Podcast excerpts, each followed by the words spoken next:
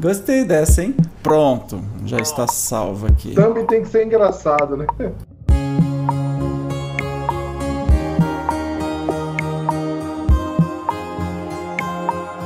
Olá, meus amigos, minhas amigas, sejam bem-vindos a mais um Entre Amigos, o programa em que eu entrevisto um querido amigo de coração que é um expoente na sua área de atuação e também no meio no movimento espírita. E aí eu vou perguntar tudo aquilo que eu tive sempre curiosidade para saber, mas nunca dá tempo, porque a gente se encontra só nos encontros. E hoje nós temos, eu tenho aqui a grata satisfação, uma alegria imensa de estar com meu querido amigo Jaime Ribeiro. Seja muito bem-vindo, querido. Como é que você está? Obrigado, Evandro. Eu estou muito bem. Está chovendo aqui em São Paulo. Estou oh, muito feliz maravilha. por estar aqui com, com você. Óbvio, a gente tem se visto menos, né, Evandro? Menos eventos. Só te acompanho pelas lives, porque eu não perco nenhuma. Eu não sou bobo, né? Ver um artista desse online, de graça, em casa, no ah, sofá. Obrigado. Eu não perco querido. nenhuma, né? Nem eu, nem minha família. Então, obrigado pelo convite. Eu estou honrado e ao mesmo tempo muito feliz de estar aqui com você. Então vamos começar pelo começo. Quem é o Jaime Ribeiro? Conta aí da sua história, onde é que você nasceu, como é que foi a sua infância, a sua adolescência e enfim, vamos conversando porque eu quero conhecer e eu nunca pergunto isso para os meus amigos. Então, hoje é o dia, hein? Hoje é o dia. Pode falando tudo, senhor Jaime Ribeiro. Eu prometo que hoje eu vou falar coisas que eu nunca falei em palestra, eu nunca falei em live yes. nem em podcast. É isso aí. Então eu vou trazer aqui narrativas inéditas, tá? Eba! Bem, Evandro, sou Jaime Ribeiro, sou casado com a Catarina Alecrim, que você conhece. Beijo, Catarina, querida. Tá? Dos eventos, o meu anjo, a minha companheira, a minha parceira, que está o tempo todo comigo, né, me ensinando, me apoiando, trocando. Então, nós formamos uma família de duas pessoas, não temos filhos ainda. Sou filho Tem planos? da Clélia e do Jaime. Oi? Tem planos para filhos? Temos, temos Ei, sim. Que maravilha. Temos alguns planos, ó. Que alguns maravilha, filhos, né? eba, eba. Temos sim. Inclusive, adotivo também. Ah, que maravilha. Está no plano também, depois eu te conto sobre isso. Divino. Menino, você acredita que eu sempre tive a intenção de adotar assim, até uns 40 anos de idade, isso foi muito forte para mim, né, na minha vida, aí depois passou a vontade. Passou. Quem sabe volta de novo. A gente, vai, a gente vai ficando velho, né? Então é meio difícil. Vai deixando a vontade. Mas aqui é um plano, aqui não é uma vontade só. A gente realmente acredita que tem muita criança no mundo precisando de mais oportunidade, de amor, de acolhimento, de afeto, e a gente acha que pode fazer a diferença para para uma pelo menos, né? Se a gente conseguir uma, já é bastante gente. Óbvio que com o nosso trabalho, que é um trabalho de educação, a gente já tem um impacto muito grande na vida das pessoas, das crianças, dos jovens, mas a gente queria assim trazer para casa para poder a gente cuidar assim de uma forma integral ah, de uma criança. Mas depois eu conto isso para você. Primeiro eu vou contar assim da minha origem. Eu sou pernambucano. É, pouca gente sabe disso. Só quem é mais próximo me conhece há muito tempo, porque eu morei 16 anos no Rio e já moro Olha. quase quatro anos em São Paulo. Ou seja, estou muito tempo longe de Recife e ainda morei um ano e meio nos Estados Unidos. Então é muito tempo fora. É Sim. É muita coisa assim misturada que todo mundo, a gente fala bastante, né, que todo mundo tem um repertório infinito que constrói é, o interior, né, de cada pessoa. Eu, de fato, passei assim, tive múltiplas experiências culturais e isso foi muito rico. O nome do meu pai é Jaime também. E... Eu sou Jaime Júnior, o nome da minha mãe é Clélia. Meu pai já está no plano espiritual. Puxa. Encarnou em 2013, já tem algum Nossa. tempo. E a minha mãe mora em Recife, eu tenho dois irmãos, sou engenheiro químico. Engenheiro e, químico? Mas, nem, nem eu sabia disso.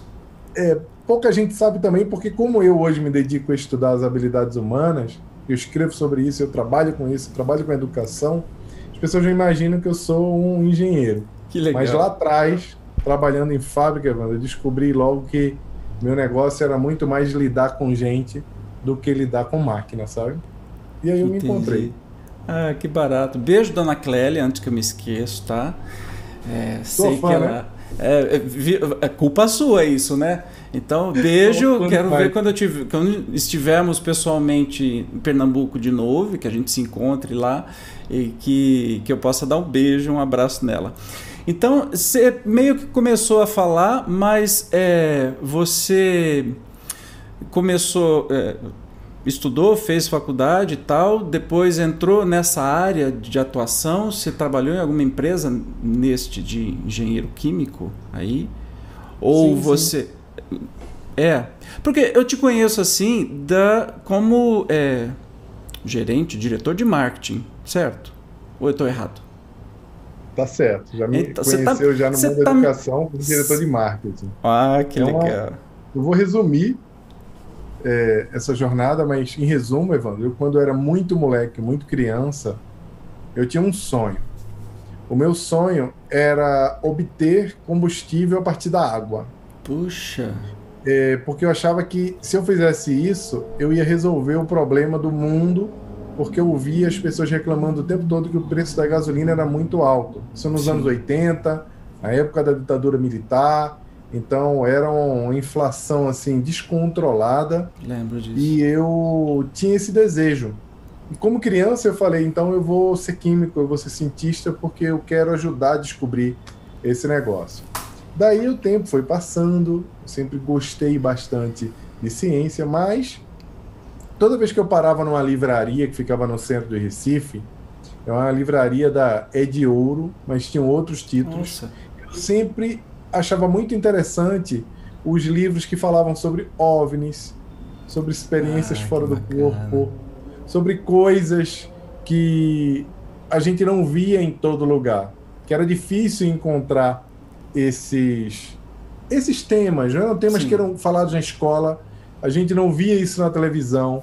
Então era um tema muito escasso e eu ficava surpreso de ver que existiam livros falando sobre OVNIs. Então eu sempre me interessei muito em conhecer as coisas que as pessoas não conheciam ainda, porque eu achava que eu poderia levar essa mensagem para mais pessoas. Então, os livros sempre me chamaram muita atenção. E eu lembro muito bem quando eu passava nas livra nessa livraria em especial, lá no centro do Recife, e eu via na rua 7 de setembro, eu via esses livros e dizia: Poxa, eu preciso ter acesso, eu preciso comprar, mas eu não tinha dinheiro. Então eu passava por ali, comprava quadrinhos no sebo que era lá. Eu sempre fui um frequentador de sebo desde 12 anos de idade. Fantástico. E depois eu comecei a encontrar esses livros na casa da minha avó. Alguns livros desses que eu via tinha na casa da minha avó que era Olha. espírita. Ah, então, sua avó era espírita. Sua mãe é ou era, enfim. Minha mãe, minha avó. Então vem, família... vem de família espírita. Que é, a minha próxima pergunta é como é que você conheceu o espiritismo? Então já está respondido aí, vem de família. Vou te responder essa, que essa é bem engraçada. mas a minha família é, mas os meus irmãos se conectaram por, por minha jornada na doutrina. Minha mãe se conectou também por minha causa. Ou seja, o resto da família todo se conectou com a doutrina espírita depois que eu comecei a dar palestras espíritas. Sim. E não me pergunta com que idade foi, porque você vai ficar. Com que idade foi? 15 anos de idade. Uau! Menino, você já é prodígio. Esse interesse por livros tem, tem que ter alguma explicação pregressa também, é. né? É 15 bem esquisito anos. quando eu olho para trás hoje, mas a gente vai falar um pouco o que, que aconteceu lá quando eu entrei na faculdade, que eu dei um break também, eu nunca falei para ninguém, e foi pós essa coisa aí do prodígio, que é uma coisa que eu nunca falei para ninguém, eu vou falar aqui para ti, que é uma curiosidade sobre essa minha jornada dentro da doutrina. Então, Evandro, eu com 13 anos eu comecei a escrever, escrevia música, escrevia poesia, eu sempre Uau. gostei bastante de escrever. Só que quando chegou na hora de decidir que caminho tomar na vida profissional, a química ainda estava batendo forte em mim. Uhum. Então eu fiquei com muita dúvida se eu ia fazer jornalismo ou se eu ia fazer química. Como eu tinha feito curso técnico em química, que eu achava que era interessante, que ia me dar um caminho, eu decidi fazer o vestibular em uma universidade para engenharia química, na outra para jornalismo. Acabou que eu passei nas duas e optei por fazer engenharia química por conta é, dessa entrega que eu achei que ia ser maior no campo da ciência. Apesar de já ser uma pessoa assim que escrevia, tinha uma, tinha uma, uma pegada de ciências humanas muito grande. Sim. Aí depois que eu me formei em engenharia química, trabalhei numa empresa chamada Coperbo, que depois passou a se chamar Petroflex, e hoje é qualquer uma outra coisa, e fica lá em Recife, lá em Pernambuco, na verdade, perto de Recife, no Cabo. É no caminho de Porto de Galinhas. Uhum. Quando você vai para Porto de Galinhas, você vê duas esferas gigantes, Sim, sabe, sim. assim, de... É ali. E eu trabalhei ali durante muito tempo. Oi? Perto do paraíso, né? É, de Perto Porto do paraíso. Trabalhei ali muito tempo e eu trabalhei um pouco antes de me formar. Para me formar, eu precisava trabalhar à noite, porque engenharia química não se estuda à noite só, é diurno o curso. Caramba. Então eu tinha que pedir para trabalhar à noite na fábrica para poder estudar de dia. Então não foi uma formatura fácil. Uhum. É, tinha foto, minha a galera batia foto, eu deitado dentro da sala da biblioteca dormindo, que eu precisava dormir um pouco. Grupo de estudo às 9 da manhã, 10 horas. E a gente, eu preciso dormir um pouco aqui no chão. Daqui a duas horas vocês me acordem e a gente continua. Você trabalhava colegas- de que horas a que horas? Você trabalhava de, de- você trabalhava de que horas a que horas? À Das noite. 10 às 6 da manhã. Ah, você tá brincando. Em 9 horas você já estava na faculdade, aliás, mais cedo ainda, né? É, saía às 6, chegava às 8 e meia, 9 horas na faculdade. É, para preparação para prova, para trabalho. A minha aula efetivamente começava uma da tarde. Tá. Mas quando eu tinha alguma atividade de manhã, eu tinha que ir direto. Então eu precisava arrumar um tempo para descanso para poder trabalhar novamente. Não foi fácil, sabe, Evandro? Foi uma luta para.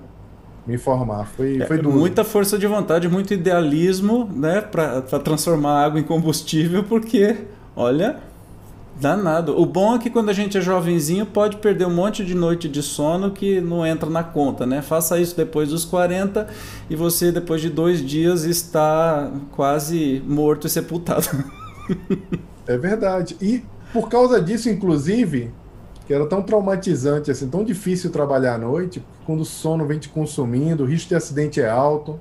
Não por, por causa disso, a gente tinha um adicional noturno e um adicional de salubridade, cara, assim, porque era uma petroquímica, era assim, era um, era difícil, era bem difícil. Eu pegava fogo o tempo todo, a gente tinha que apagar, Nossa. sabe? Às vezes eu tava no telefone com a minha mãe ou com a minha namorada na época, e aí eu dizia, "Ih, preciso desligar, o que que foi? Não, tá pegando fogo ali na sessão, preciso ir lá apagar. Putz, Era uma coisa muito intensa, que você Uma tem que aventura. apagar, que se você não apaga um incêndio numa petroquímica, o que que acontece com a fábrica? pois é, vai tudo pro ar. Entendeu? Então foi uma jornada, foi bem difícil, mas é, eu escrevi muito de madrugada também quando dava os breaks. É, por causa disso, depois que eu parei de trabalhar lá, é, eu tenho muita dificuldade assim de virar à noite. Quando alguém fala Réveillon, vamos virar à noite, porque a gente tem que celebrar. Digo, não, não tem que celebrar assim. Porque só quem sabe o que é a dureza de uma pessoa que precisa ficar acordada para poder tocar a vida, é, sabe o quanto é duro, sabe? Aí eu tenho uma, uma resistência enorme. Te traz lembranças. te traz lembranças muito duras, né? E é, É. difícil superar isso. E, e- e durante esse tempo você conciliava aí com o, prodígio, o menino prodígio, já palestrante espírita, ou durante a faculdade separou um pouquinho isso? Então, no final do curso técnico, quando eu entrei na faculdade, eu precisava me dedicar muito à leitura da faculdade. A faculdade de engenharia não é tão simples. Sim. E eu lia em torno de três livros espíritas por semana, mais ou menos. Eu lia bastante. Caramba. Eu lia muito quando eu estava no, na adolescência, porque eu tinha tempo livre, Sim. fazia tarefa. Então, ia para a escola, fazia tarefa, lia. Então, eu li muito, muito mesmo, muito livro espírita. Quando chegou na faculdade, eu continuei lendo, mas eu precisava me dedicar muito. Era assim, a prova era daqui a um mês eu precisava começar a estudar hoje, senão não dava tempo de estudar.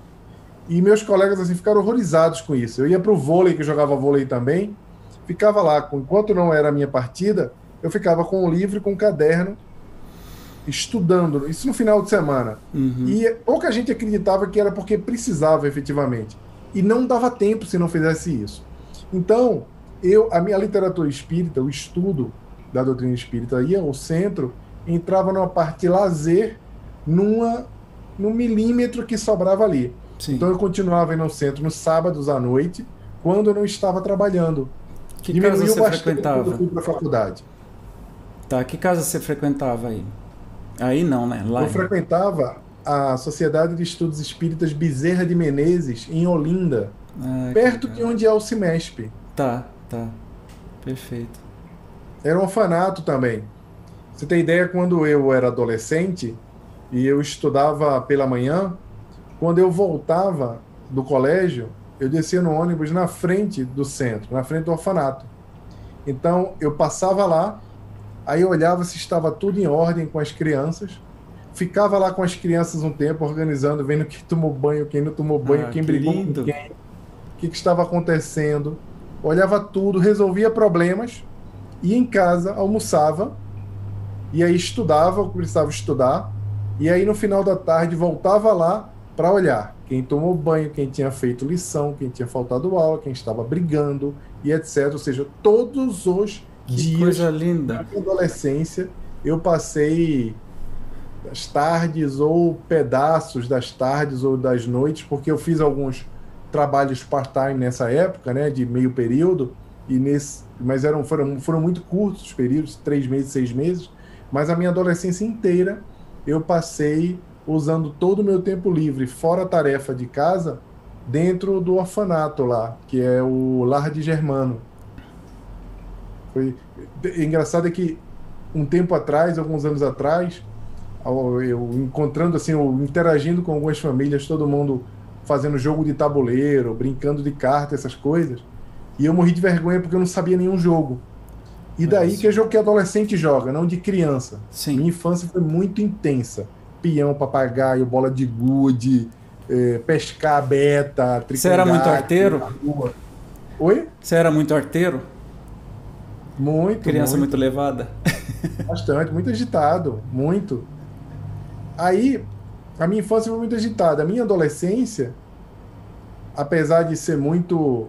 Eu era uma criança muito política, muito.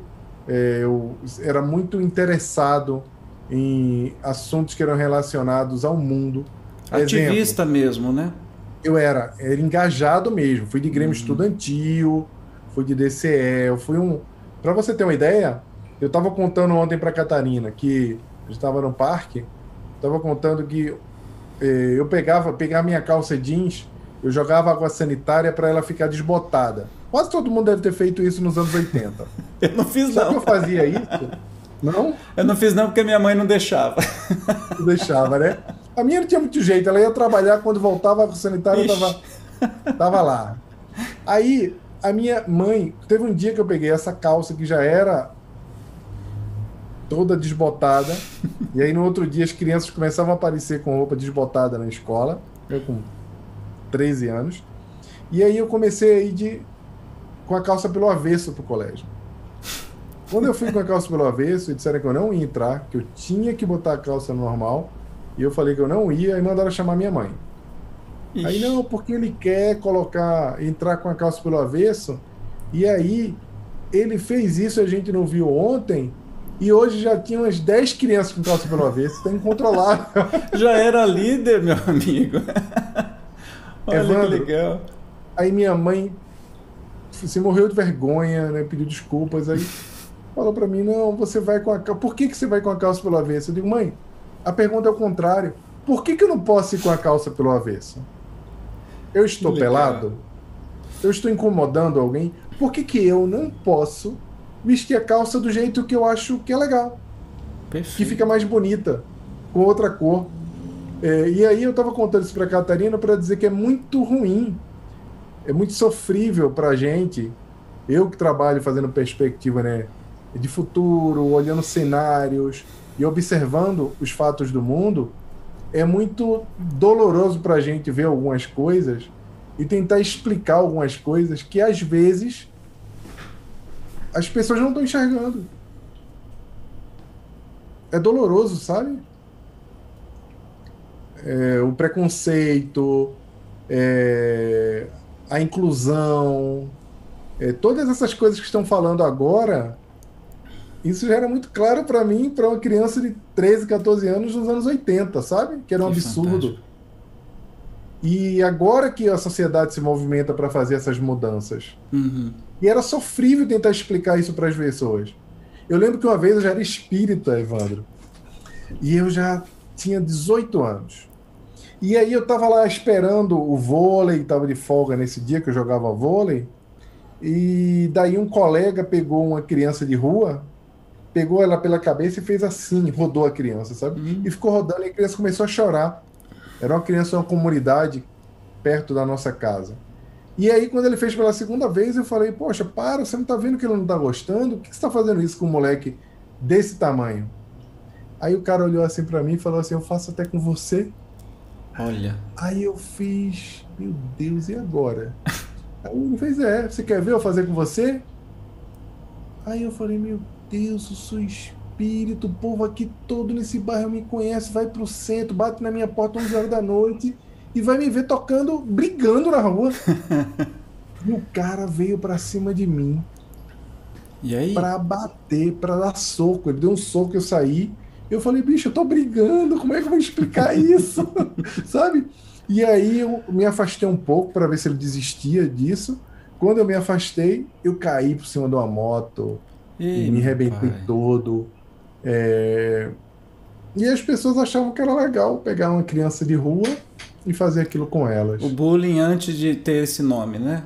Que o é bullying é antes comum, de ser né? bullying. E a gente achava aquilo errado. Eu não estou dizendo que eu não fazia. Eu tinha um amigo que eu aprontava muito com ele, mas era meu amigo. É com carinho. Ele aprontava comigo também. Que legal.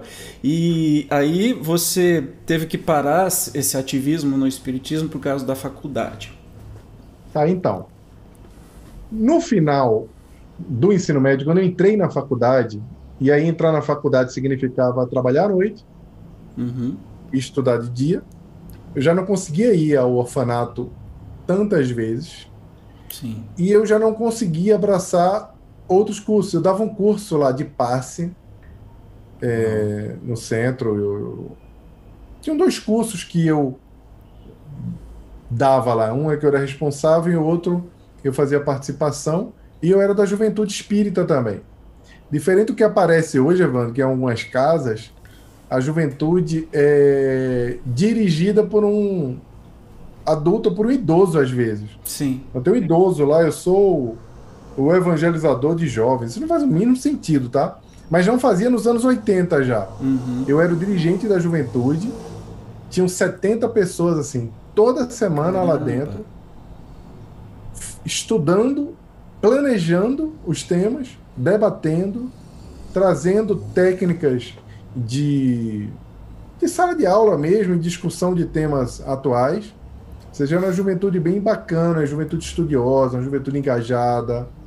Era uma turma muito boa, dava gosto de estudar com aquela turma. No final das contas, o centro teve uma transição de gestão. Uhum. E a transição de gestão, a gestão nova, só permitia que nós estudássemos as obras básicas. Não poderíamos Eita. mais seguir os planos da federação, que ajudavam uhum. bastante. Não que a gente pegasse o plano e cumpria assim de uma forma sistemática. Sim. A gente pegava esse planejamento, enriquecia com coisas que a gente estava estudando e trazia para discutir com os jovens. E era bem bacana, era muita gente realmente. Era uma reunião que era quase do tamanho de algumas reuniões públicas que Caramba. tinham lá. E o jovem tinha muita força, eram jovens que estudavam muito. Uhum. Eram.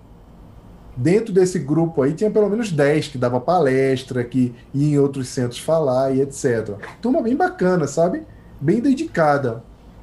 E daí nessa mudança de gestão, o, o pessoal da juventude decidiu que não ia continuar mais no centro. Decidiu que ia. É, porque aconteceu uma série de coisas assim bem desagradáveis mesmo, de briga que a gente já deve ter visto no movimento, briga mesmo entre as pessoas, não com os jovens, mas entre as pessoas sobre os jovens. E daí a gente decidiu fundar o centro. A gente fundou o, a Sociedade de Estudos Espíritas Herculano Pires. Uau. Só que nós não tínhamos sede. É diferente do que aconteceu nos anos 60 e 70, que foi o grande legado da turma para a doutrina, além de deixar tudo no trilho foram os prédios. Uhum. E a gente se reunia num clube. Eu consegui um clube para se reunir. Quando a faculdade começou a pegar, eu já não conseguia mais tocar o centro. Sim. Eu era o presidente, eu era vice-presidente, se não falha a memória. Era o vice-presidente. É, daí a gente decidiu, e a gente sentia muita falta do orfanato. Puxa. A gente sentia falta, porque a gente achava que um centro não era só para estudar. Uhum. Daí a gente foi para o Ceci Costa. O grupo inteiro decidiu seguir para um outro centro, junto, para fazer uma fusão. E o Ceci Costa era o centro que promovia o Foresp, que é o evento que era gigante antes do Cimesp. Ah, que legal. Mesmo formato, mesmo lugar, uhum. era o antigo Cimesp. Por alguma razão, o Foresp deixou de existir. O ah. grupo foi, eu não fui com o grupo. Porque. É, por conta da faculdade. Uhum. E eu ia visitar de vez em quando. Foi nessa hora que eu deixei de ser.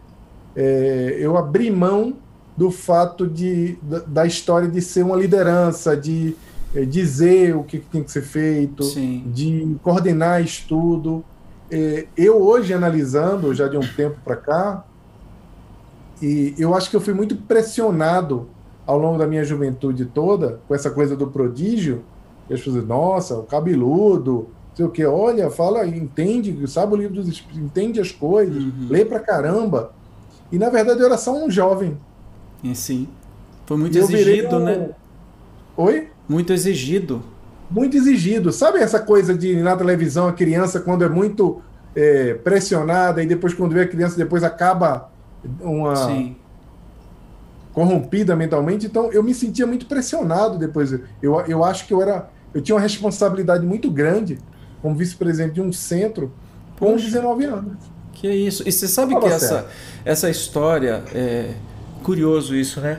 Conversando com outros amigos também, é muito comum é, os jovens é, baterem de frente, porque jovem é por si só é, é, sempre quer liberdade de pensamento, quer descobrir coisas novas, e quando bate de frente com uma direção que não quer, que quer que seja aquele negócio, não é um centro de Kardec, mas sim um centro do presidente ou da presidente X, é, vazam, vão embora do centro e fundam outra casa. É curioso, não é a primeira história que eu ouço nesse sentido, e isso, vamos, vamos ser sinceros, é bom. É bom, né? Porque o espiritismo, o movimento espírita é que ganha com isso, porque ganha mais pluralidade. Mas continue de onde você estava. Então, você... então, o que acontece é verdade, Evandro. Lá não havia a questão, a questão de que ninguém falava que o jovem não tinha espaço nós tínhamos muito espaço na instituição. Porque todo mundo era muito estudioso mesmo, sabe, Evandro? A galera era o jovem, o adulto lá, era, digamos que era mano a mano, assim, em discutir o, a ciência espírita, o fundamento, o conhecimento Kardec, o estudo, a gente estudava muito Herculano Pires, então por isso Sociedade de Espírito Herculano Pires, uhum. era uma uhum. turma muito boa. Sim. O problema, efetivamente, foi a observação dos adultos com adultos brigando pelo Oxi. poder do centro. Foi mais por conta disso. E aquilo tinha gerava uma grande insatisfação na gente. Uhum. Hoje em dia, é, os jovens. E a gente ficou muito tempo lá fazendo isso. Naquela época, nos anos 80, finalzinho dos anos 80, era outro tipo de jovem. Os jovens não se rebelavam e saíam do centro com tanta facilidade. Eles ficavam ali até conquistar o espaço. Quando não conquistavam, iam embora. Entendi. Hoje em dia o fenômeno é diferente, Evandro. Hoje em dia o jovem não tem saco para ficar debatendo com adulto que não quer ele lá. Ou ele é bem-vindo, ou ele vai embora. O jovem não vai ficar ali fazendo chapa política.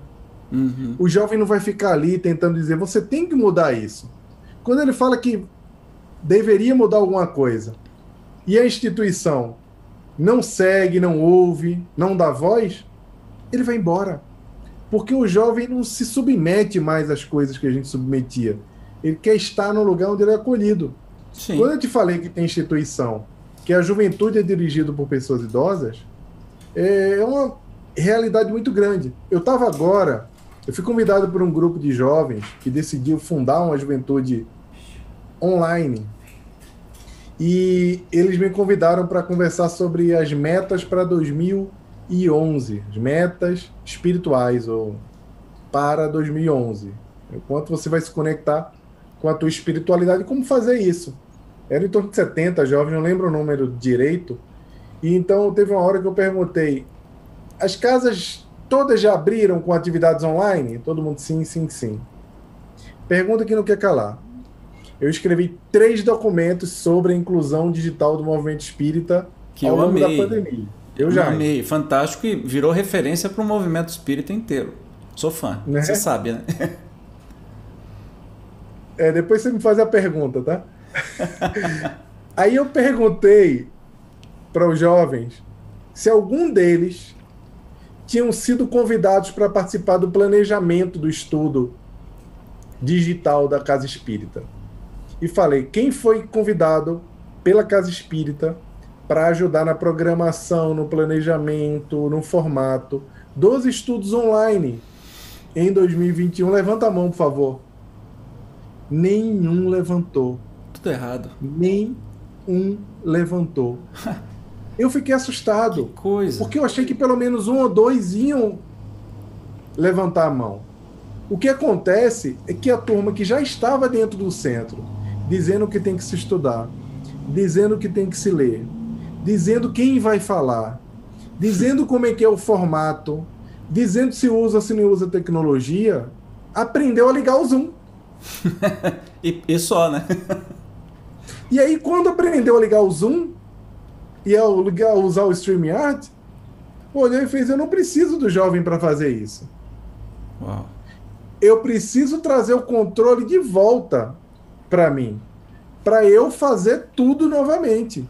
Eu não preciso do jovem. Então, nenhum dos jovens que podiam contribuir com o formato, com o livro ou planejamento de estudo que mais se adequa a um formato online também. Que porque não dá para estudar todo o livro online.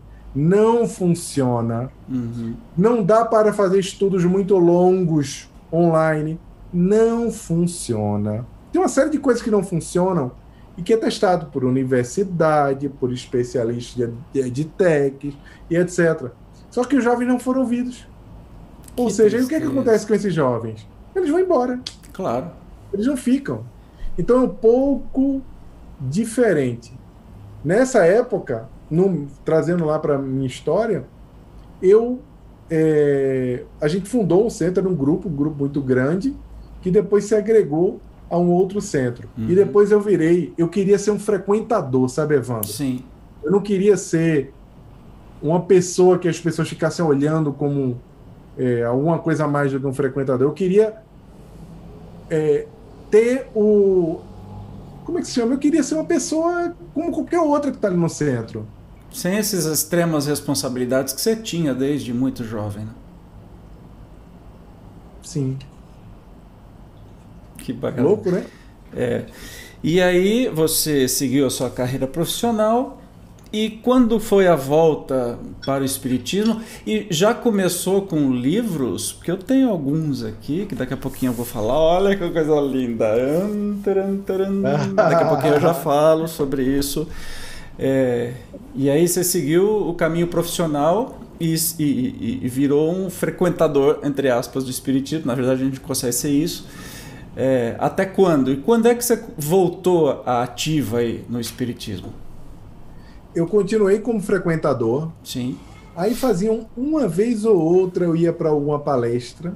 Uhum. Ainda fiz uma palestra nesse centro novo do pessoal, é, mas trabalhando dois de manhã, dois à tarde, dois à noite, trocando dois de manhã e dois à tarde por noite, trabalhando seis Nossa. dias à noite, estudando engenharia, não era tão fácil encontrar o tempo.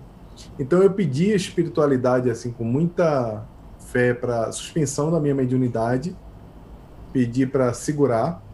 E nessa época da faculdade, é, eu ia muito pouco ao centro. Uhum. Eu lembro que eu fiz uma palestra na faculdade sobre o espiritismo. Que legal. Uma turma de religião. Eu fazia muito mais evento no, na faculdade, tinha um núcleo lá que se reunia para fazer o evangelho, do que efetivamente na casa espírita. Aí eu fazia uma campanha do quilo no domingo, ia para algum evento beneficente, essas coisas assim. Ia para o Foresp. É, nessa época também mais ou menos nessa época, eu fui para o Congresso Internacional de Espiritismo em Brasília, é, essas coisas. Mas assumir, assim, função, Uhum. virar o palestrante que está toda semana falando, coordenando Sim, estudo. sim. E Mas você- não. Você acabou. É, na verdade, não dá para fugir do espiritismo, né? É um negócio tão apaixonante que você levou o espiritismo para novos ambientes, o que é fantástico, é fenomenal. Você falou de mediunidade. Conta, mediunidade, você tem mediunidade, menino? Eu não tô sabendo disso.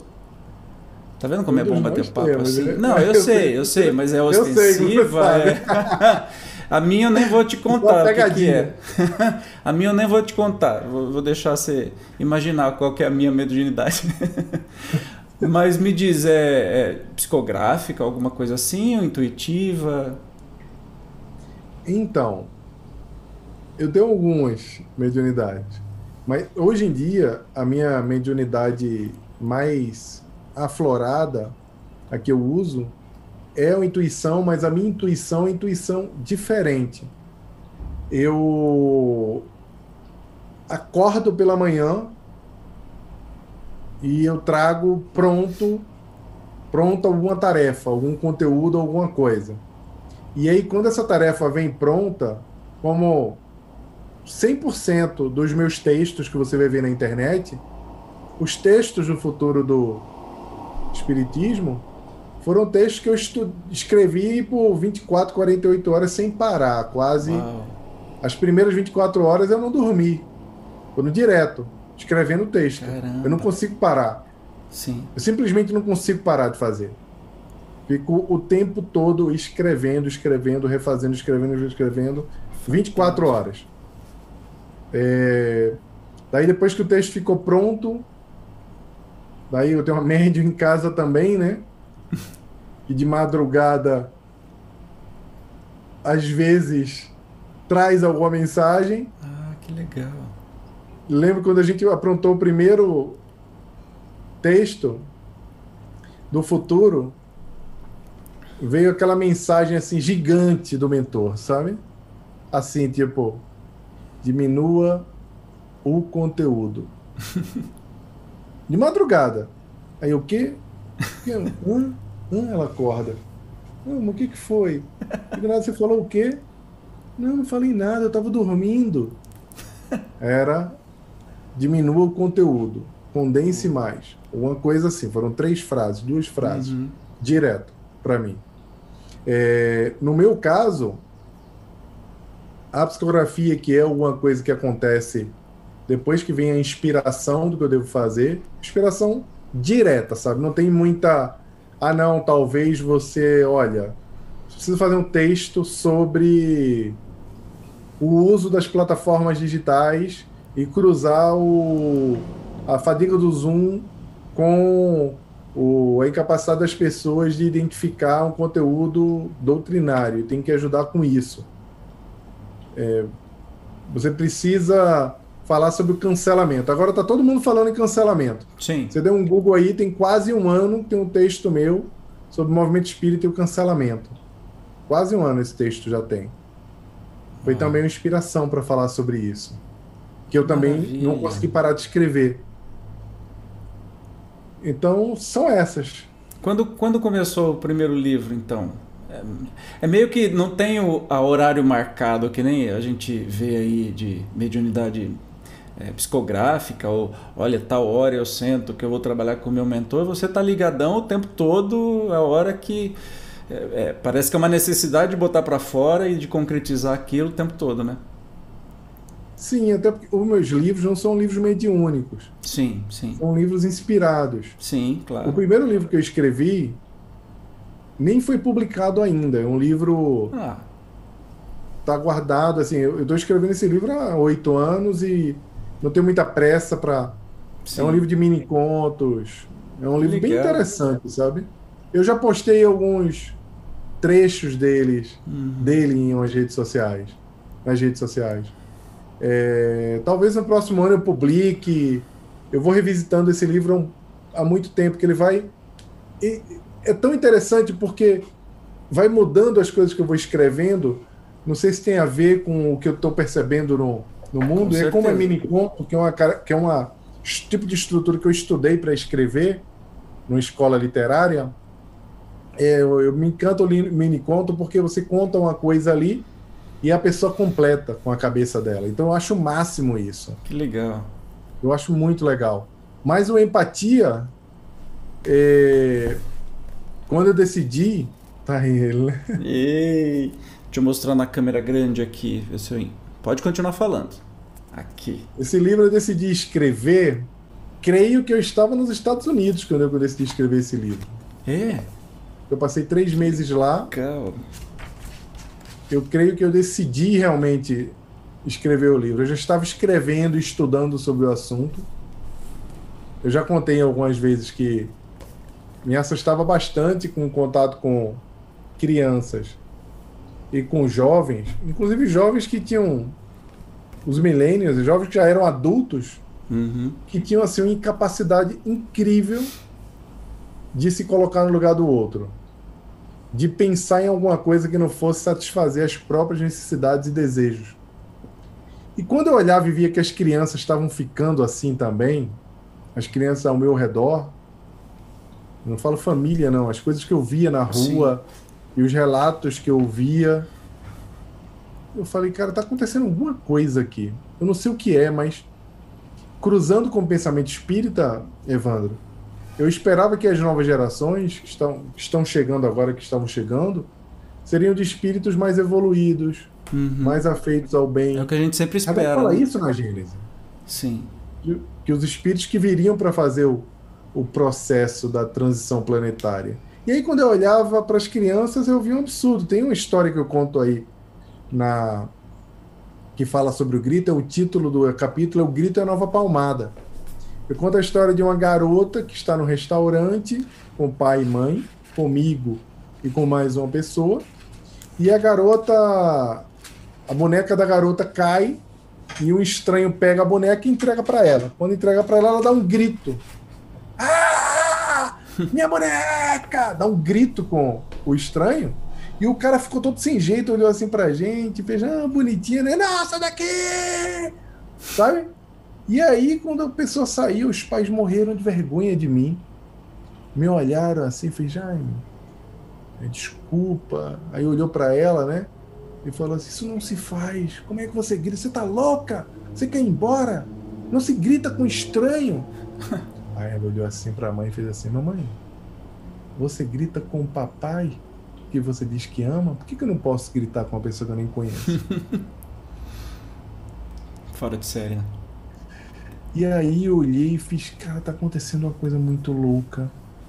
O que que tá acontecendo? E eu comecei a pesquisar. Daí eu cheguei em estudos que faziam correlação dessa mudança comportamental com o uso da tecnologia. E aí eu pensei, peraí, se as novas gerações estão chegando para fazer a transição planetária, e quando a gente olha para as pessoas, a gente vê o amor líquido, a gente vê as pessoas, as famílias se desestruturando, as pessoas valorizando, desvalorizando as relações humanas, os vínculos a cada dia mais liquefeitos, é, as famílias assim com problemas e dramas tão graves, o mundo das drogas se proliferando. Sim. Tem alguma coisa errada aqui, não bate. Não bate com a evolução. O mundo está nitidamente melhor e as pessoas parecem que estão a cada dia mais doentes. Uhum. E aí eu fui pesquisar por quê. Então, no empatia, porque as pessoas empáticas serão os líderes do futuro, ao contrário do que eu estou falando aqui, que parece uma perspectiva pessimista de que o mundo está piorando e as pessoas estão piorando, muito pelo contrário. Houve uma falha no processo, sim. A gente tem feito uma série de coisas erradas, mas tem jeito. E esse jeito aí a gente fala no livro, como é que a gente faz as crianças os jovens e as pessoas que estão no trabalho, a sociedade, começar a enxergar o outro de uma forma mais empática. E eu fiquei muito feliz, Evandro, porque quando eu falei, eu escrevi esse livro em 2017, se não me falha a memória, publiquei em 2018, e por aí. E eu fiquei muito feliz porque em 2019 os maiores pensadores do mundo começaram a falar por aí de que as habilidades humanas eram as grandes protagonistas do século 21, de que na era do robô, na era onde as pessoas começariam a se conectar mais como nós estamos nos conectando aqui de uma forma digital, uhum. o contato com o ser humano seria hipervalorizado e quem entendesse mais das melhores formas de se conectar com os humanos seriam as pessoas mais solicitadas e mais bem-sucedidas. Porque no mundo onde todo mundo entende de robô, pouca gente é capaz de olhar no olho do outro e saber como o outro se sente. Essa é a perspectiva do livro.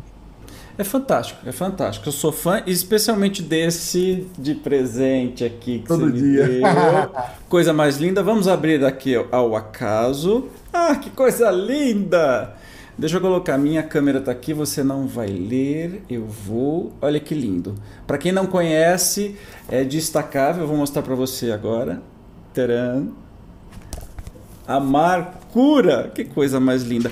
E é destacável, gente, a coisa mais linda do mundo. Você é claro que eu não destaquei nenhuma. Eu sou muito ciumento com livros, então os meus livros, o cheiro amo o cheiro. É, então é um negócio assim que eu não, eu não consigo desapegar. Eu, eu precisaria ter outro para destacar, porque esse aqui eu não desmonto de jeito nenhum. Mas a ideia é fantástica, é fantástica. Foi um, um fruto, um filho do empatia, na né? empatia todo dia que ideia brilhante, você está sempre à frente do tempo, sempre à frente. Muito, muito legal. Eu recebi legal. ontem, vou te, tentar te mostrar aqui.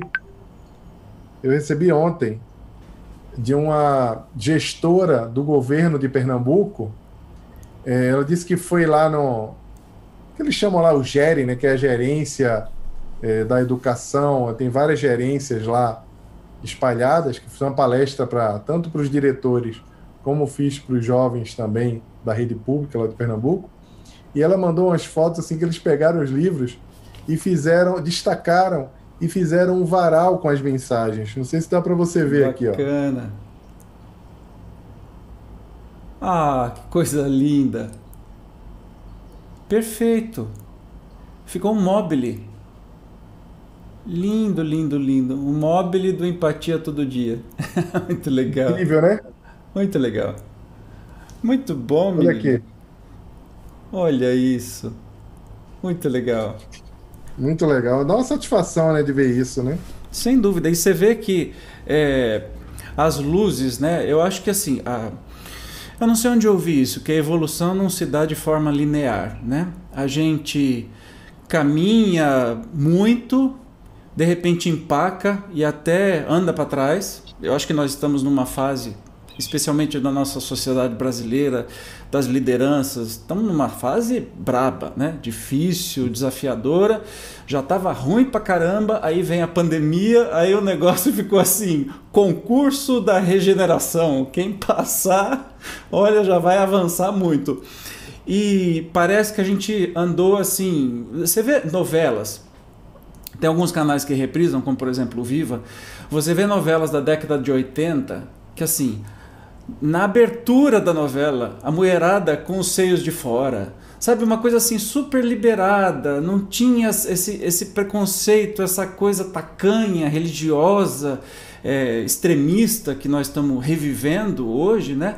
E você fala: caramba, nos anos 80 a gente chegou nesse ponto, o que, que aconteceu para a gente andar para trás? Mas tem um certo momento que as luzes vêm de tudo quanto é lado. Vem pelo é, por você, por exemplo, vem por cientistas, vem por lideranças. De repente, o mundo do trabalho parou de. A maior competência, né? eu acho que hoje em dia já é a maior competência a sua inteligência emocional. É como você trabalha, não tem tanta importância quanto o que você traz de técnica, porque a técnica se aprende agora lidar com pessoas, ser empático, liderar, isso ser, não é uma coisa tão fácil de, de, de aprender num simples curso, né?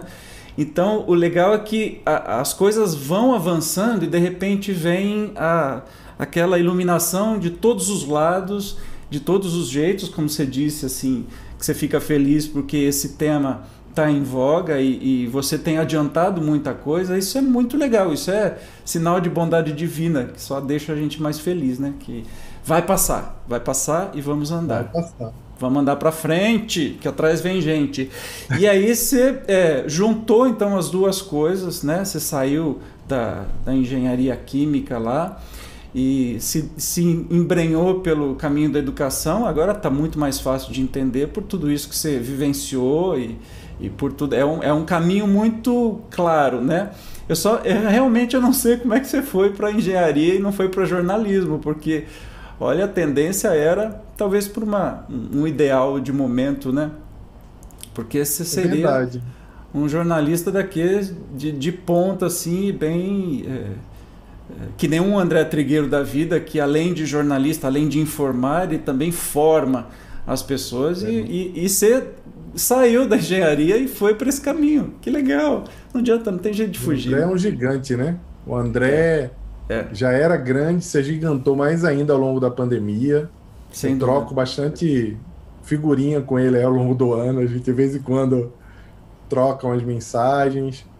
Você, hoje mesmo eu mandei uma mensagem para ele eu mandei uma piada, falei, eu não resisti, eu respondi isso aqui para ele, eu mandei para ele, né? A gente de vez em quando troca, ele se agigantou, assim, eu gosto muito do trabalho do André.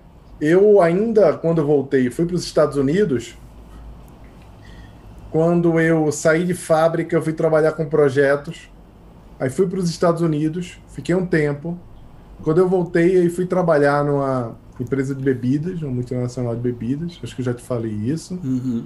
Sim. E fiquei 11 anos lá, que é Ambev. Sim. Quando eu voltei, eu trabalhava assim 14, 15 horas por dia. Era muito tempo. Não tinha hora para sair. Eu lembro que no início, em treinamento, o cara que estava me treinando, eu fiz: Que horas a gente vai embora? Ele falou: Cara, eu já acabei tudo. E aí, mas por que, que você não vai embora? Não, porque eu fico fazendo de conta que tô fazendo uma coisa aqui, eu só posso ir embora depois que ele vai embora. Ah, meu Porque pai. se ele levantar para ir embora aqui, ele vai perguntar se eu acabei tudo, ele vai encontrar alguma coisa que eu não fiz. Então espera ele ir embora. Que e tortura. aí o chefe, que era um cara que era solteiro, não fazia nada, ficava o dia inteiro lá, então a gente tinha que ficar mais tempo ainda, porque tinha que esperar ele ir embora.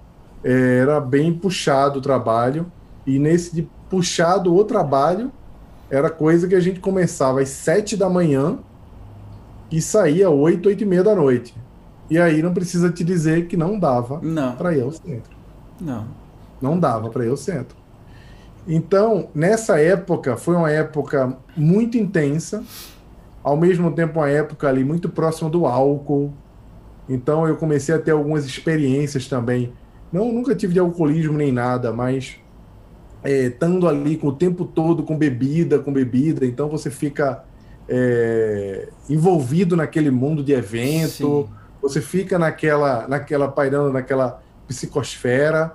Então aquilo de alguma forma também, o fato de estar envolvido com cervejaria te aproxima mais de festa do que da tua espiritualidade. Foi uma verdade isso para mim, né? Quando tinha folga sábado à noite, as pessoas todas do trabalho estavam em alguma celebração que era geralmente patrocinado pela cervejaria, estava lá também. Uhum. Diziam que fazia parte do network. E quando você viu, você estava ali. Você estava, né? Não estava no meio. E tudo bem, porque não há problema algum em você também se divertir e em você claro, também claro. celebrar. O problema é que é, isso fazia com que a imersão no trabalho fosse muito alta. Porque os seus amigos, até da saída, de estar juntos já não eram mais os teus amigos, nem de infância, nem os teus amigos espíritas, eram os amigos do trabalho do também. trabalho, você não tem outra vida, né? Aqui. A história uhum. não é por conta do entretenimento, é por conta de você estar na, com imersão total nesse mundo. Daí, ao longo desse tempo, quando eu viajava, eu ia aos centros como também ouvinte. Uhum. Então eu mudei para o Rio, eu fui promovido assim muito rápido lá.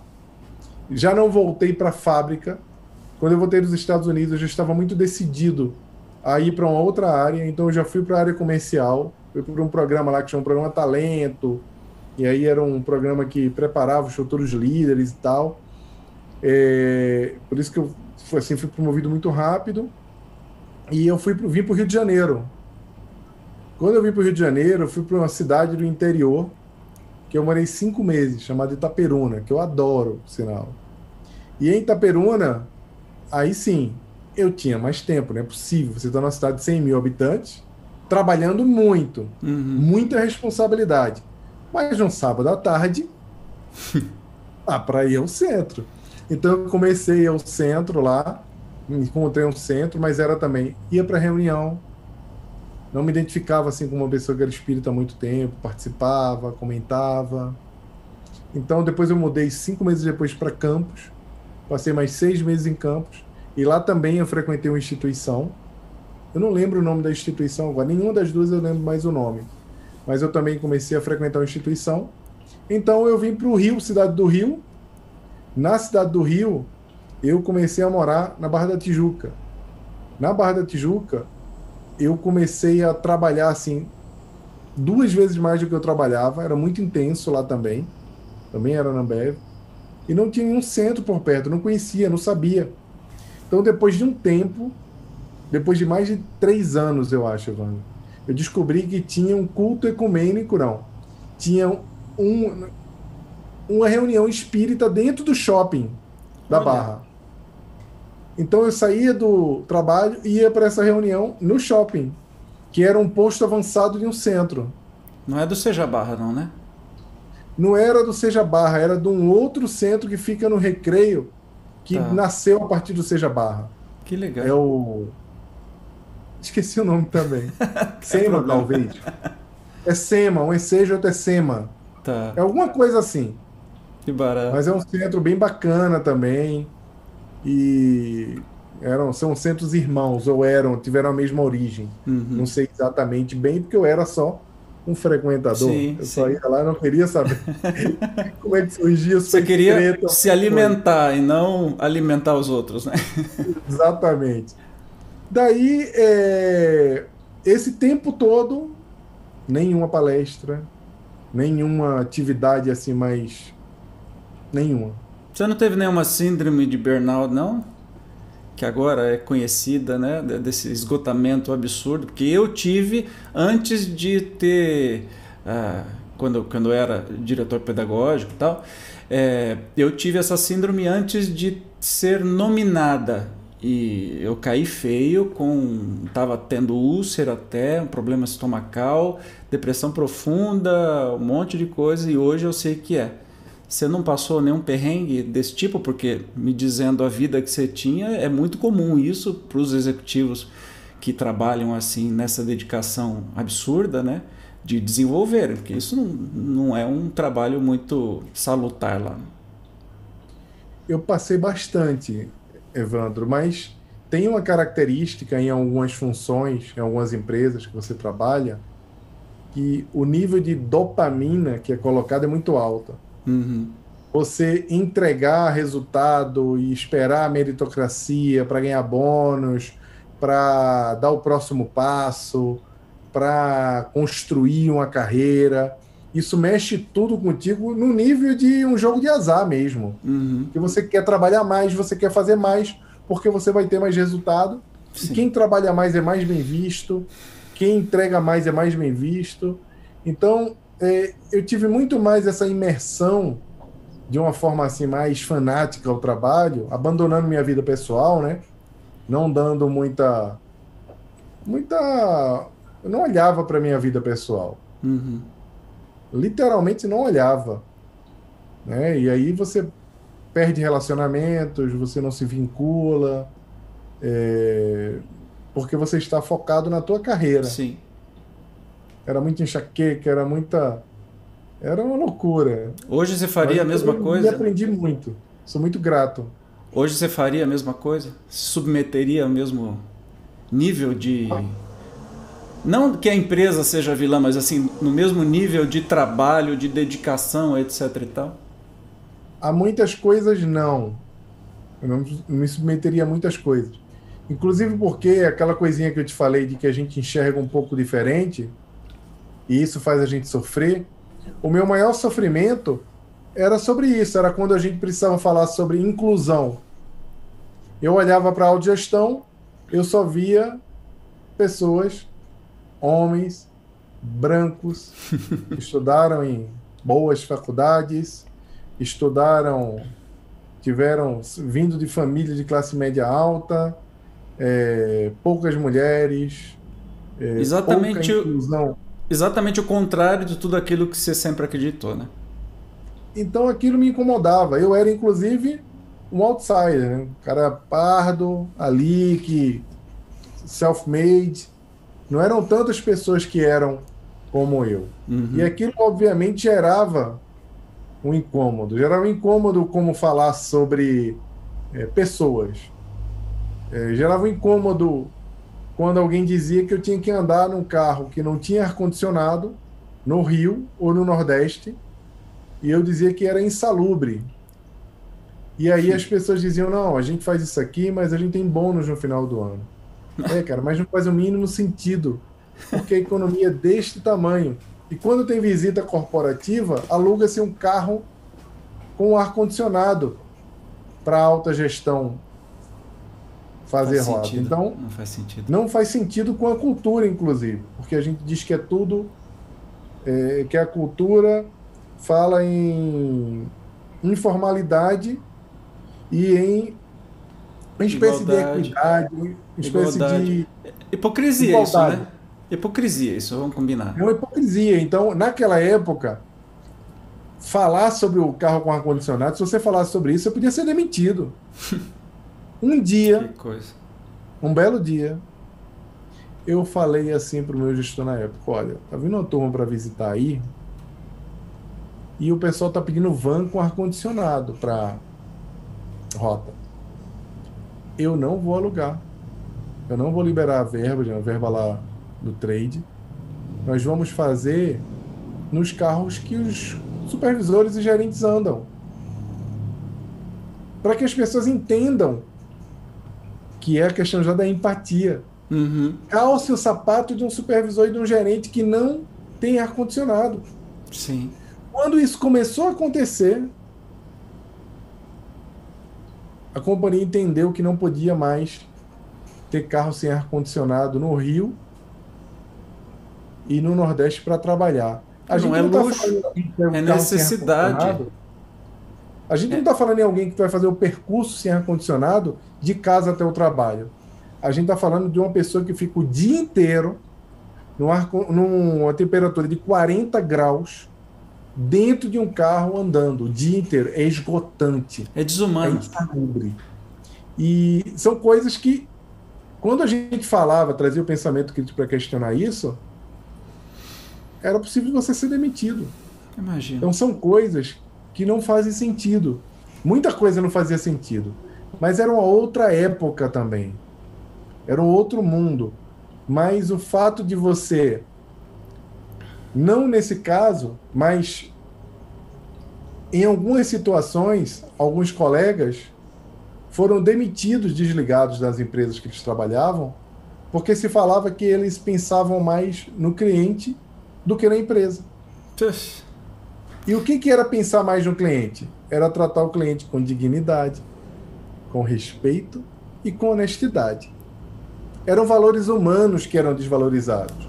E hoje as empresas vão atrás das pessoas com altos padrões de valores humanos para poder as empresas voltarem a se conectar com seus clientes, porque ficaram olhando tanto para dentro uhum que começaram a perder mercado sem olhar para o ganho para o né? ser humano. Pro... Só o ganho. Engraçado, parece que você está falando da minha história aqui, porque eu arrumava briga feia com o presidente da minha empresa, justamente porque eu pensava com a cabeça de franqueado, a gente era muito próximo dos franqueados e a gente tinha assim discussões horríveis né, em reuniões de diretoria porque ele puxava toda a sardinha para o lado da empresa. A gente sabia que se matasse, ainda eu falava, eu costumava falar assim: a gente respira pelo nariz do franqueado. Se eu tapar o nariz do franqueado, quem vai morrer somos nós.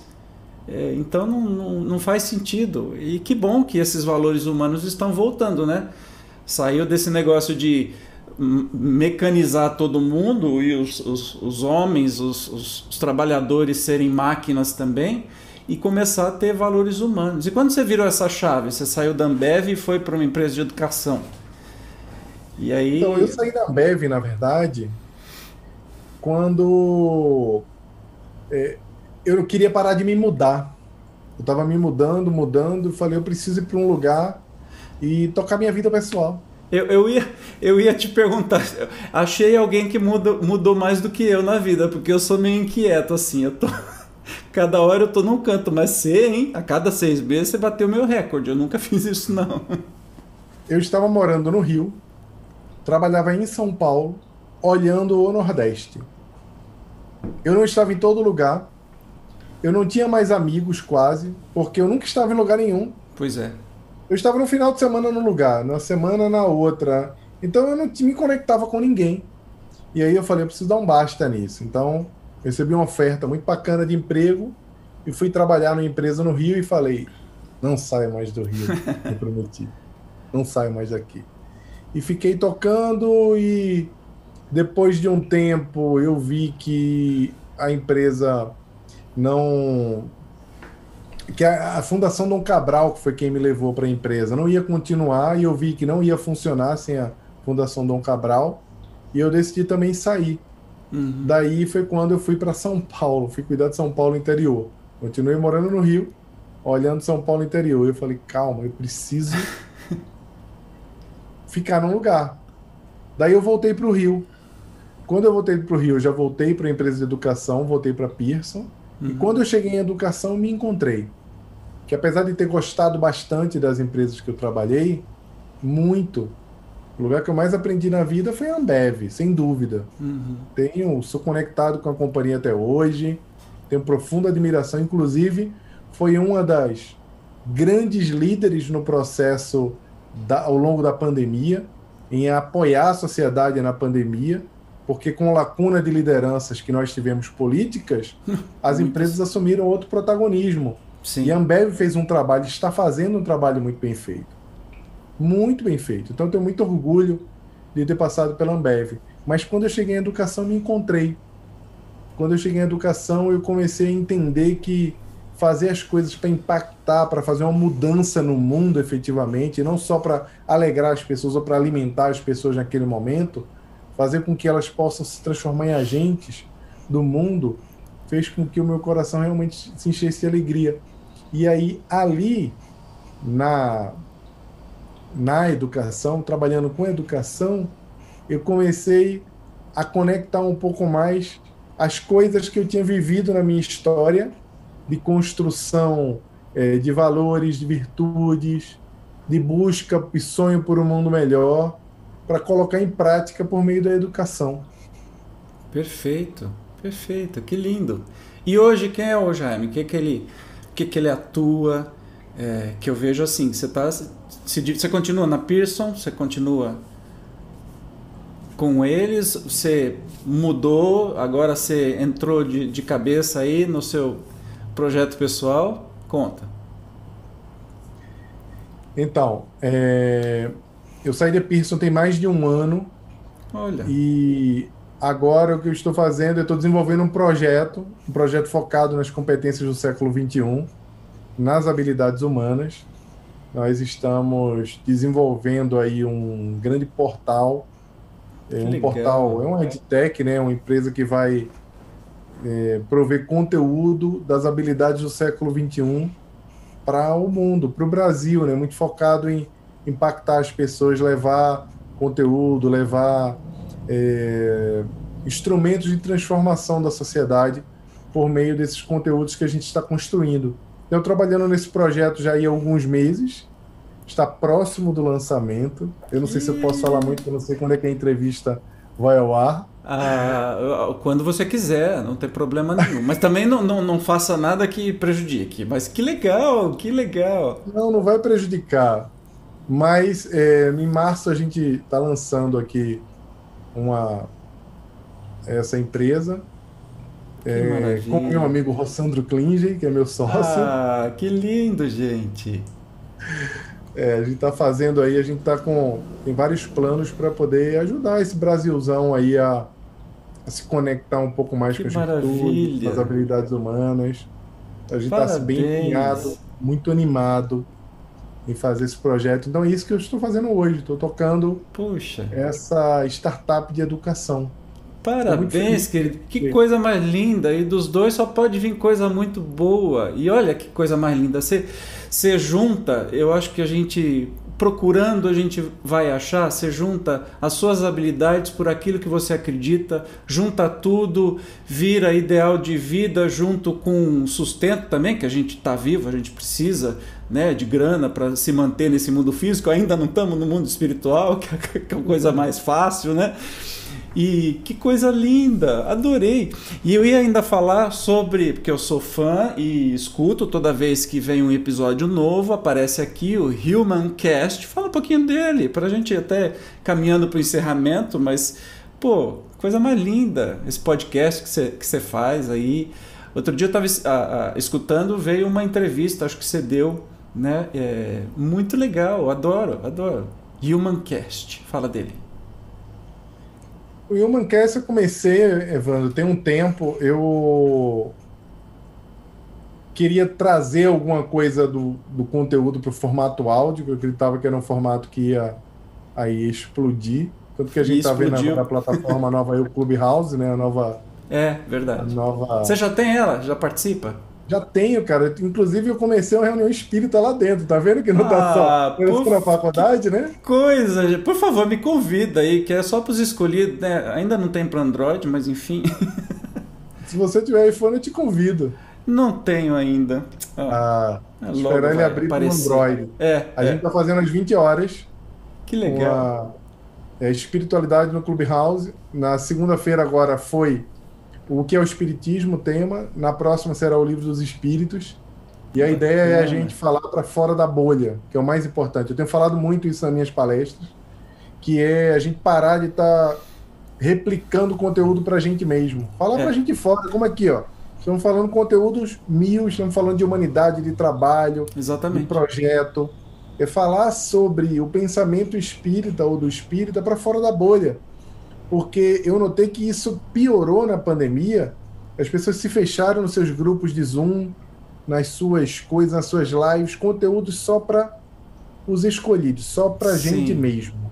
E aí, quem está lá fora, que hoje poderia ter mais atenção, inclusive por meio dos recursos digitais, para o conteúdo espírita, não está sendo impactado porque as pessoas estão fechadas Sim. nas suas bolhas, replicando teoria para sua bolha, falando de conteúdo para sua bolha, e o mundo precisando ouvir a doutrina espírita. Sem dúvida. Né? O Humancast, eu comecei com a proposta de fazer um podcast, como tudo que eu estou fazendo agora, tá, Evandro? Eu faço assim, ó. Comecei o Clubhouse, tá toda segunda. Se eu quiser dar um tempo de 15 dias, eu dou. Uhum. O Humancast, se eu quiser ficar três semanas sem postar nada, eu posto só quando eu tenho vontade. Perfeito. Aí, óbvio, o universo digital fala em regularidade, tem que ter consistência. ok, mas não trabalhamos com escravidão digital. Pois eu é. Eu posto quando eu estou com vontade. Se você olhar aqui atrás de mim, vou pegar aqui para você. Isso aqui é um post-it do próximo Humancast. Coloquei aqui ah, para lembrar. Ó, gravar sobre festas infantis e sobre e... a sociedade do filtro. Pessoas que só sabem usar o filtro para postar fotos nas redes sociais com o impacto que isso tem na vida. Estamos usando filtro para tudo? Tem filtro para alma? São os é. conteúdos que vão aparecer no Humancast. Tá ali. Mas eu ainda não gravei. Não tive tempo, não quis. Mas são Perfeito. dois episódios que estão ali. O próximo vai sair uma resenha do Empatia Azul, o primeiro livro que você usou, uhum. que foi feito por um perfil lá no Twitter que eu vi. E eu achei o máximo a resenha que ela fez, incrível. E eu vou colocar no Humancast. E depois eu vou trazer um conteúdo sobre a sociedade da aparência, né? E as, as festas infantis. que é um conteúdo que eu escrevi lá no Medium, que é o, o blog, né, a plataforma de blog, e eu vou trazer para conteúdo falado. Então, o Humancast é uma coisa que eu faço para me divertir, para falar um pouco sobre as coisas que eu quero falar. Como alguém, como eu te falei, alguém louco que olha e fala: Isso aqui de festa infantil é um absurdo. criança tá chorando, a criança não tá nem aí, e você gastou 20, 30 mil reais para fazer uma festa para você, e a criança não tá nem aí para isso. É. Para de fazer isso, larga de ser bobo. A criança não valoriza se é roupa de marca ou se não é. Você tá vestindo a criança como se estivesse vestindo você. O que, que você quer falar para o mundo? Então, essas coisas aí que a gente, quando enxerga, a gente sofre, como eu te falei. É tão bom ficar olhando, ficar dizendo, que menino bonito, ah, que festa bacana. E eu olho e acho. Um horror. Estão fazendo bobagem, sabe? Sim, eu te entendo. Tá, tá meio difícil a gente continuar é, nesse mundo atual com esses valores tão malucos, né? Que estão seguindo, que as pessoas fazem só para seguir costumes que alguém achou que deveria e, e sai totalmente fora da, do que deve, do que, do que é real. E a gente, eu não consigo. Eu, eu tô tomando um pouco de cuidado porque assim a gente fica muito crítico muito crítico, muito ácido. Eu fico ácido comigo mesmo. E eu falo assim: não, para, pera, tudo é aprendizado. Beleza, talvez eu enxerguei alguma coisica a mais que ainda ah, algumas pessoas não enxergaram, mas tá puxado, né? E essa pandemia, como eu disse, está sendo assim um intensivão.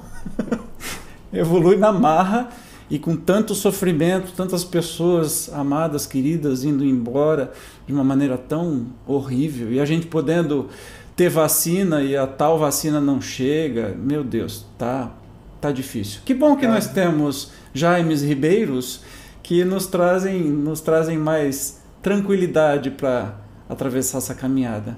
Querido, olha, o tempo todo eu não falei, mas o tempo todo eu estou mostrando aqui neste vídeo as suas redes sociais e todos os seus projetos, enfim.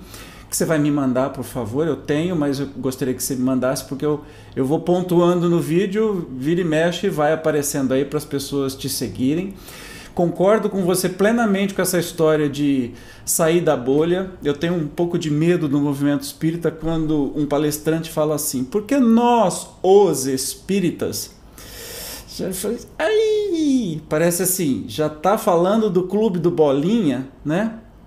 Quando na verdade o espiritismo ele veio de todos os, os pontos do planeta e para todas as pessoas e tem coisas libertadoras para todo mundo, inclusive para as religiões, né, para poderem caminharem com mais liberdade e a gente fica fazendo como você disse, né, falando para a bolha. E essa, esse bate-papo aqui é justamente uma maneira da gente traduzir aí a vida que eu tenho, que você tem, que a gente pode fazer falar sobre o espiritismo ou sobre a nossa vivência ou sobre aquilo que a gente acredita, tanto numa casa espírita, num encontro espírita ou numa palestra em qualquer lugar ou num restaurante ou em qualquer canto. Eu costumo fazer isso com a minha música também. A mesma coisa que eu faço num, num congresso espírita, eu já cantei num restaurante dos Jardins e dá o mesmo resultado. Não é lindo isso?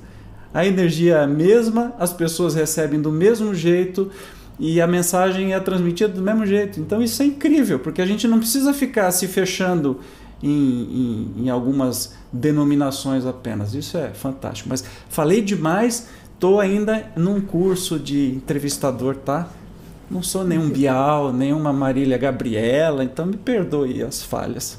Mas assim é ótimo, né? Tem que falar muito também para a gente poder te ouvir. Ah, querido. Obrigado, obrigado. Vai a última pergunta deste encontro aqui. É, eu faço para todo mundo. Não é que eu estou tentando é, fiscalizar para ver, se, ver se você lembra, não. É porque eu tenho uma memória muito ruim. Então eu pergunto até para confirmar. Porque pessoas como você, que a gente se viu pela primeira vez, parece que é o BFF, né? O melhor amigo de infância. É engraçado, né? Mas a reencarnação nos explica isso, esses reencontros que a gente faz. Como é, às vezes eu falo assim, gente, mas onde é que eu conheci o Jaime mesmo? Então onde é que você me conheceu? Você lembra? Lembro, e tudo bem se não lembrar, tá tudo certo. Lembro, com certeza. Foi no semestre de 2018. Ai, que maravilha. Lá na abertura do semestre de 2018. Você cantou lá, eu tava do lado do Júnior. Tava do lado do. Tava o Júnior, tava o Mário Jorge. Era, não, era o Mário Jorge que estava do meu lado. E aí eu falei, meu Deus do céu, cara, esse cara é maravilhoso. Ah, que barato, gente. Caraca, que isso, cara, que coisa linda. E foi. A Catarina estava do meu lado também. Eu lembrei, a gente, nossa, assim, ficou fanzão. Já saí dali, fanzão, e depois a gente se encontrou no lá no camarim. Sim, isso eu lembro. A gente ficou conversando lá. Acho que o Divaldo estava no camarim também. Sim, tava a turma toda lá reunida. Tava todo mundo, o Raul, foi bem legal. Bem... Esses reencontros maravilhosos. É, que reencontro maravilhoso. Mas parece que faz uns 20 anos que eu te conheço, então. Parece. Não é esquisito demais?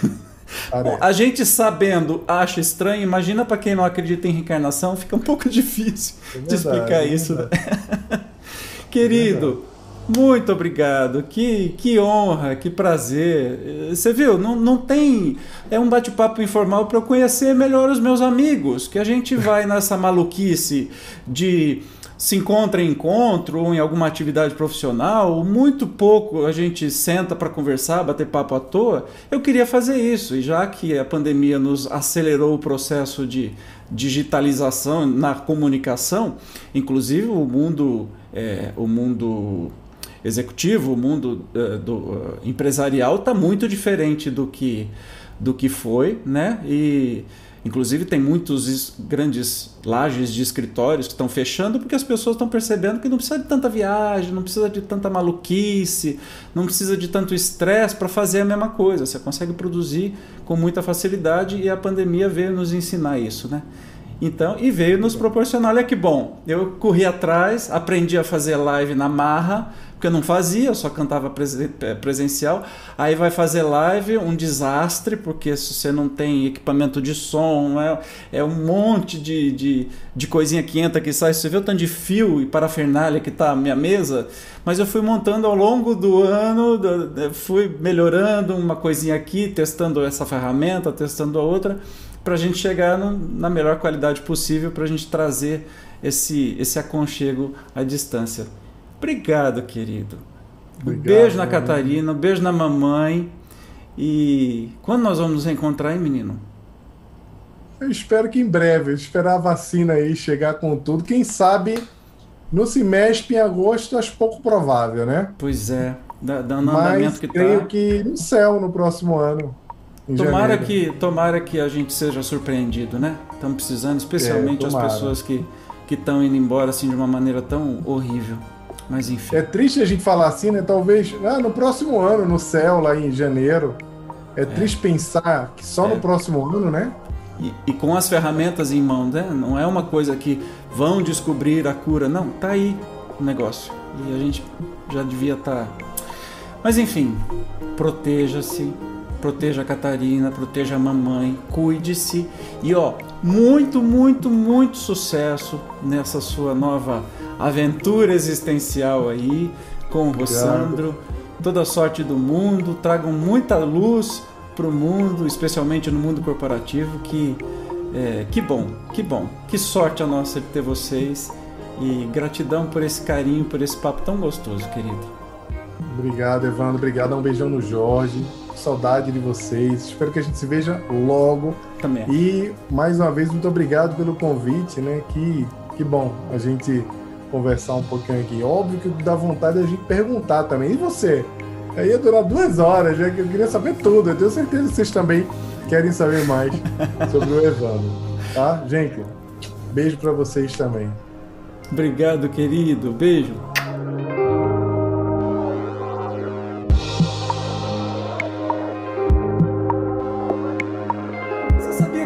Jornalista? Mentira, fiz um curso livre de jornalismo e entendo mais ou menos o negócio, mas assim, eu não tenho nenhuma pretensão de a não ser bater papo com os meus amigos, que a gente tá tão distante.